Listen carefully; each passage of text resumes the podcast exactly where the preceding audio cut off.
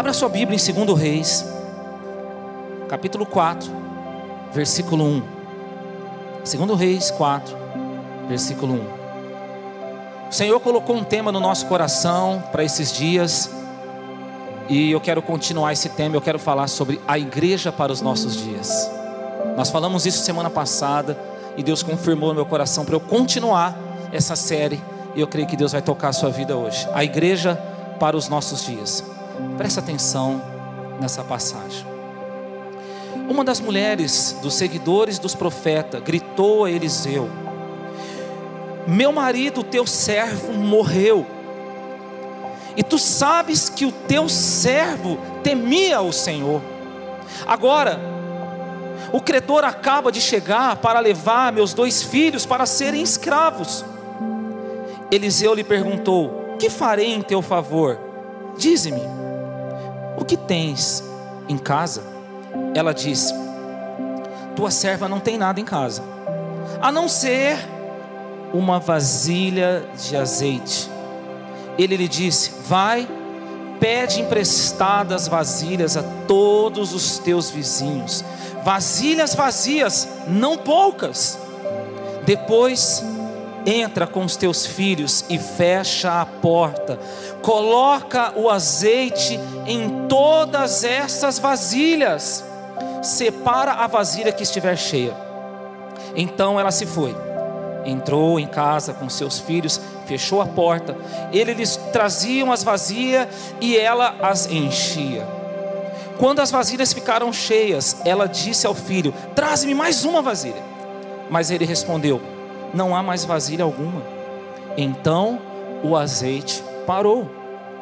Então ela foi contar ao homem de Deus e ele lhe disse: Vai, vende o azeite, paga a tua dívida, e tu e teus filhos vivereis do que sobrar. Ei, presta atenção, que palavra incrível. Dá para você imaginar o, o sofrimento que essa mulher estava vivendo? Veja, ela perdeu seu marido, seu marido morreu. Junto com aquela morte, com certeza, muitos sonhos, muitos projetos, muita expectativa daquilo que eles, quem sabe, sonhavam viver, foi junto naquela morte. Sabe, junto a essa morte foi embora a provisão dela, tanto que ela estava ali falando que os seus filhos iam ter que ser entregues como escravo, porque naquele tempo isso era legítimo. Quando alguém tinha dívida, essa dívida ela ia ser paga com bens e também com pessoas da família. Dá para você imaginar o tamanho do sofrimento dessa mulher, sabe? Quando eu estava lendo essa passagem, eu fiquei pensando, às vezes a gente dá tanta ênfase em alguns sofrimentos na Bíblia, por exemplo, o sofrimento de Jó. Jó perdeu bens, Jó perdeu filhos, Jó perdeu saúde, mas essa mulher também. Ela perdeu bens, ela perdeu o marido. Ah, ela não perdeu seus filhos, mas os seus filhos já estavam sendo entregues para ser escravo. Mas Jó também não perdeu a esposa. Ei, presta atenção. Essa mulher estava sofrendo muito. Sabe, deixa eu te falar. Mas mesmo assim, ela não se revoltou. Diante de todo aquele sofrimento, em nenhum momento nós percebemos essa mulher revoltada. Quem sabe, desses dias que nós estamos passando, dias de tanta instabilidade, dias de pandemia, dias de tantas incertezas. Quem sabe você não sofreu tantas perdas nesse tempo?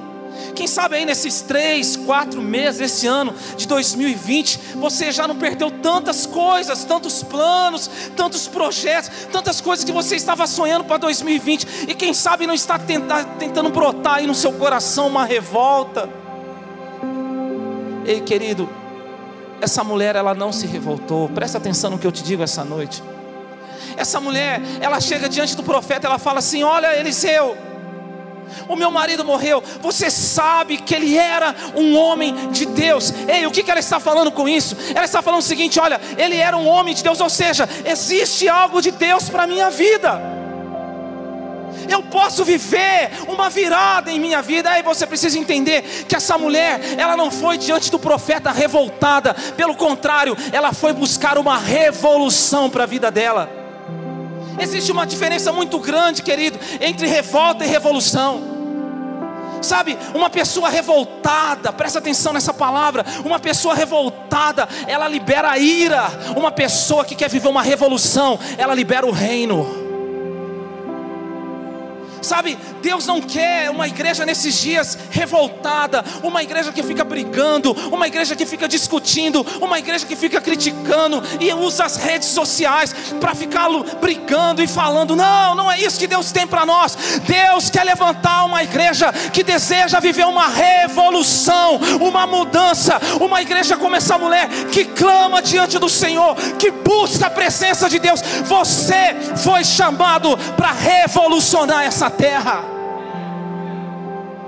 Nós não temos que ficar presos em rodinhas, em mentalidades pequenas, de pessoas que estão ali discutindo, brigando. Não, você foi chamado para liberar algo mais poderoso. Jesus ele disse assim: o reino de Deus não está aqui, o reino de Deus não está acolá, o reino de Deus está dentro de você. Existe algo poderoso de Deus dentro da, da sua vida, e Deus quer que você venha liberar.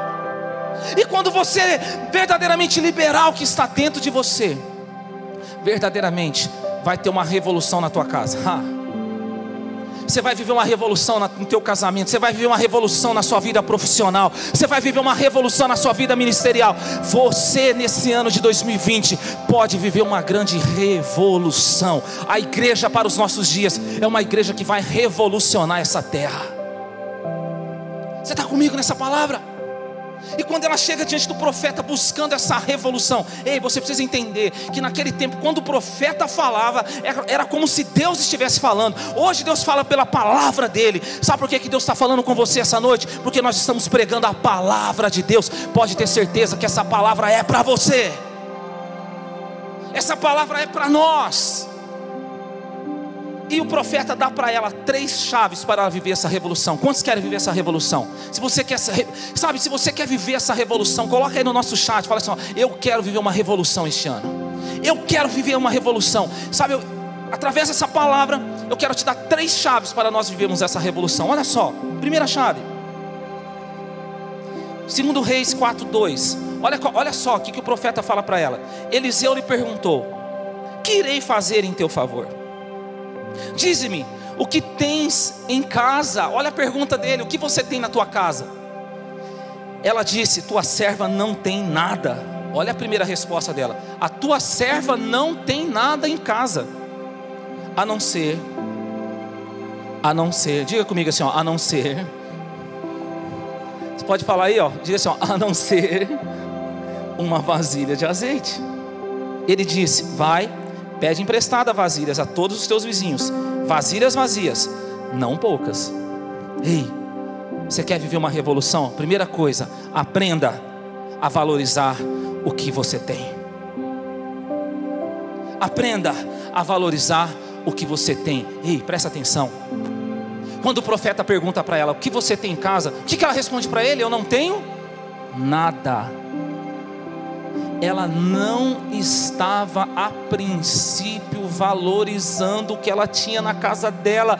Com certeza, diante daquela crise que ela estava vivendo, os bens dela, sabe, os móveis da casa dela, já tinha tudo, sabe, eles tinham levado tudo embora. A única coisa que ficou foi uma botija de azeite. E quando o profeta pergunta para ela: O que você tem em casa? Ela fala: Não tenho nada. Aprenda a valorizar o que você tem Talvez aquela mulher, por muitas vezes dentro da sua casa, ela passou perto daquela vasilha de azeite. Talvez ela olhou muitas vezes aquela vasilha de azeite e ela não deu crédito algum àquela vasilha de azeite. E quem sabe o coração dela estava preso naquilo que tinha ido embora da vida dela. Sabe, a gente vive em meio a uma geração em que as pessoas valorizam mais aquilo que vai do que aquilo que fica. Tem pessoa esmolando amor. Querido, preste atenção no que eu te digo aqui essa noite. Você não precisa esmolar amor. Deus tem abundância de amor para você. Davi diz: Eu fui, eu, eu, ele diz assim: ó, Eu fui jovem e agora eu sou velho. Eu nunca vi o justo desamparado, nem a sua descendência mendigar o pão. Salmo 137. Você não precisa mendigar nada. Deus tem herança para você. Para de mendigar. Começa a valorizar aquilo que ficou com você. O que ficou com você? Valoriza. Sabe quando ela começa a conversar com o profeta, ela começa a valorizar. Ela, ah, eu tenho uma botija de azeite. Tenho uma botija de azeite. Ei, começa a valorizar o que você tem. Ei, mulher, valoriza o marido que você tem. Ei, homem, valoriza a mulher que você tem. Valoriza os filhos que você tem. Valoriza os seus pais. Valoriza o seu trabalho. Quantas pessoas ficam aí murmurando, reclamando do trabalho? Valoriza o seu trabalho, valoriza o seu ganha-pão, valoriza a sua igreja, defenda a tua igreja.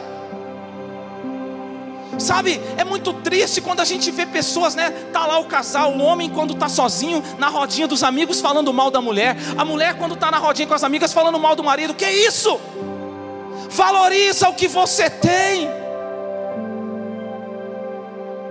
Sabe, talvez você diga assim: "Ah, pastor, você não sabe o que eu tenho. Você não sabe da minha vida. Ah, pastor, você não sabe o marido que eu tenho." Você não sabe a, a, mulher que eu tenho. Ah, pastor, você não sabe como é que está a minha vida. Você não sabe o trabalho que eu tenho. Ei, deixa eu te falar uma coisa aqui. Quando aquela mulher começou a valorizar o que ela tinha, a botija de azeite, sabe o que, que aconteceu? Deus fez um milagre na botija de azeite. Aquela botija, aquele azeite se multiplicou e encheu todas as vasilhas. Quando você começar a valorizar aquilo que você tem, Deus vai fazer aquilo que você tem se tornar um milagre. Seu marido vai se tornar um milagre, sua esposa um milagre, seu casamento um milagre, seus filhos vai se tornar um milagre, seu ministério um milagre, seu trabalho vai se tornar um milagre e Deus vai multiplicar e preencher todas as áreas vazias da sua vida. Valoriza o que você tem. Se você está vendo essa live com alguém que é da sua família, essa pessoa está perto de você, fala assim para essa pessoa assim: ó, você é o melhor de Deus para mim. Fala para ela, fala assim: ó, você é o melhor de Deus para mim. Amém, queridos? Então a primeira chave para nós, nós precisamos valorizar aquilo que nós temos. A segunda coisa que ele fala para ela, olha só, segundo Reis 4:4. Depois, olha o que, que ele vai falando para ela. Vem comigo nessa palavra, fica comigo aí.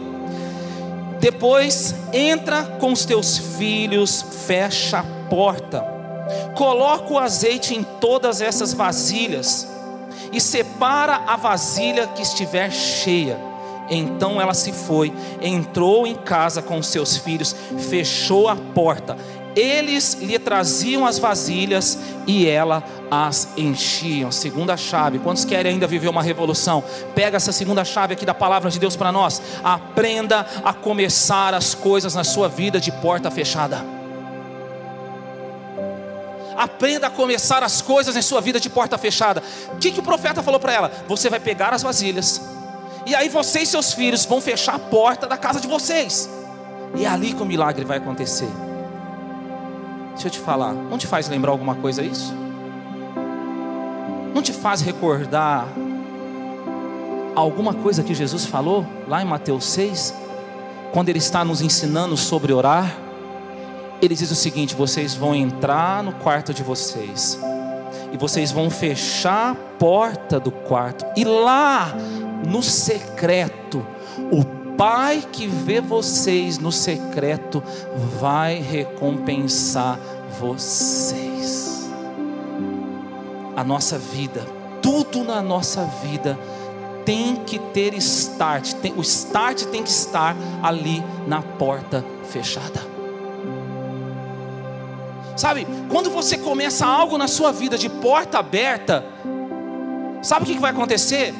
Muitas portas que estavam verdadeiramente abertas para você vão se fechar, porque você vai lá e você vai pelo seu impulso e você vai, né, pelo seu braço forte, sem sabedoria, sem direção e as portas vão fechando. Portas que estavam abertas vão fechando. Mas quando você começa algo na sua vida de porta fechada, Deus vai abrir as portas à sua volta. Porque ali você vai com a sabedoria de Deus E Deus vai na frente, abrindo o caminho, quebrando as correntes, tirando os espinhos, ordena os anjos para contigo lutar. Ele abre as portas para ninguém mais fechar. Ele trabalha para quem nele confia.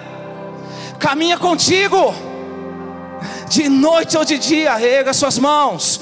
Sua bênção chegou. Começa a cantar com muito louvor. Com muito louvor.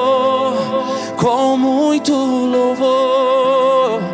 Com muito louvor.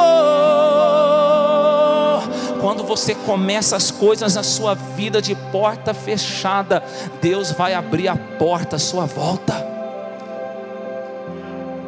Ouça o que eu estou te falando. Ah, pastor, mas eu tenho praticado isso. Eu tenho praticado o secreto e parece que as portas não estão se abrindo na minha vida. Você já falou isso? Eu tenho, sabe, pastor, eu tenho me dedicado em oração. As coisas não mudam. Ei, presta atenção. Quem foi que disse que a porta fechada é só para mudar as coisas na sua vida? A porta fechada é para mudar você. A porta fechada, o secreto, não é só para mudar as coisas à sua volta, mas principalmente para mudar você. Você vai se tornar uma pessoa melhor, um marido melhor, uma esposa melhor, um filho melhor, um pastor melhor, um trabalhador melhor. Será que você pode, sabe, lançar esse desafio para a tua vida e dizer assim: olha, quando essa pandemia terminar, eu quero voltar em uma nova versão, muito melhor do que um dia eu fui, eu serei. Você acha que a partir daquele dia, aquela mulher e aqueles filhos foram as mesmas pessoas? Dá para você imaginar quando eles fecharam a porta, cheio de vasilhas ali, uma botija de azeite, enchendo todas as vasilhas. Você imagina eles vendo o azeite multiplicando e enchendo todas as vasilhas. Você acha mesmo que a partir daquele dia, aquela família, eles se tornaram as mesmas pessoas? Não, a partir daquele dia eles mudaram. Sabe aquela frase que muitas vezes as pessoas dizem assim, ó, milagre não se explica, milagre se vive. Você já ouviu essa frase? Milagre não se explica, milagre se vive. Ei, deixa eu melhorar isso para você. Para as pessoas que estavam fora daquela casa, não tinha explicação o que aconteceu com aquela família, não tinha explicação aquilo que estava ocorrendo, não tinha explicação todas as vasilhas cheias mas para aqueles que estavam dentro da casa, para aquela mulher e para aqueles filhos, tinha explicação. Ouça o que eu vou te falar. Milagre não tem explicação para quem não tem secreto com Deus. Para quem tem secreto com Deus, todo milagre que acontece na sua vida, você sabe muito bem porque Deus fez. Você consegue entender verdadeiramente o porquê Deus fez isso na sua vida, porque ali no secreto, Deus foi revelando para você. Ei, presta atenção no que eu estou te falando aqui, é muito forte isso. Deus quer revelar os mistérios dele para você. Deus quer revelar a grandeza dele para você. Ele quer te marcar essa noite com um milagre. Ele quer te explicar verdadeiramente como é que é o agir dele, para que você nunca mais seja a mesma pessoa. E a última chave que eu quero deixar para o seu coração: quantos querem viver uma revolução? Levante sua mão aí na sua casa e assim: ó, Eu vou viver uma revolução.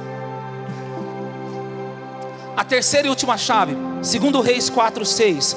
Quando as vasilhas ficaram cheias, ela disse ao filho: Traze-me mais uma vasilha. Mas ele respondeu: Não há mais vasilha alguma. Ouça isso. Então o azeite parou. Então ela foi contar ao homem de Deus, e ele disse: Vai, vende o azeite, paga a tua dívida, e tu e teus filhos vivereis do que sobrar. Sabe, eu, eu preciso nesse momento que você fica muito comigo nessa palavra. Olha aqui para mim, Se concentre, porque eu tenho uma chave poderosa para você aqui essa noite.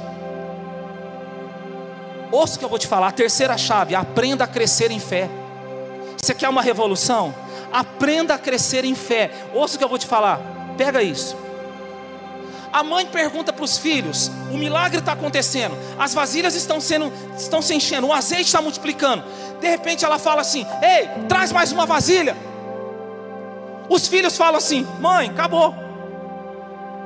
Quando ela fala acabou, o azeite para de multiplicar. Meu Deus, presta atenção: o azeite só parou quando acabaram as vasilhas. Ouça, pega isso. O profeta não colocou limites, ele falou para ela assim: ó, vai e pega muitas vasilhas, não poucas. Ele não colocou limite. Querido, presta atenção no que eu te digo aqui essa noite. Não há limites naquilo que você pode viver na presença de Deus.